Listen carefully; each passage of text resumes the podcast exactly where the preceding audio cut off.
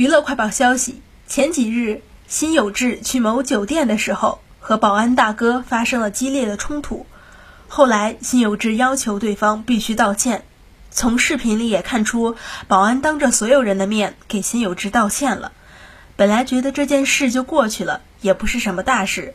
可是就在今天，涉事保安发布视频，表示自己觉得很委屈，质问辛有志：“我到底做错了什么？我是一个保安。”让你们挪车是我工作的范围，我并没有玩忽职守，完全按照酒店规章制度办事。现在我被开除了，我真的很委屈。你一次次让我给你道歉，我也道歉了，为什么还要把我的工作弄没了？现在我不知道何去何从，不知道怎么养家糊口，我没什么本事，只能当一个小保安。歉我道了，工作也弄丢了。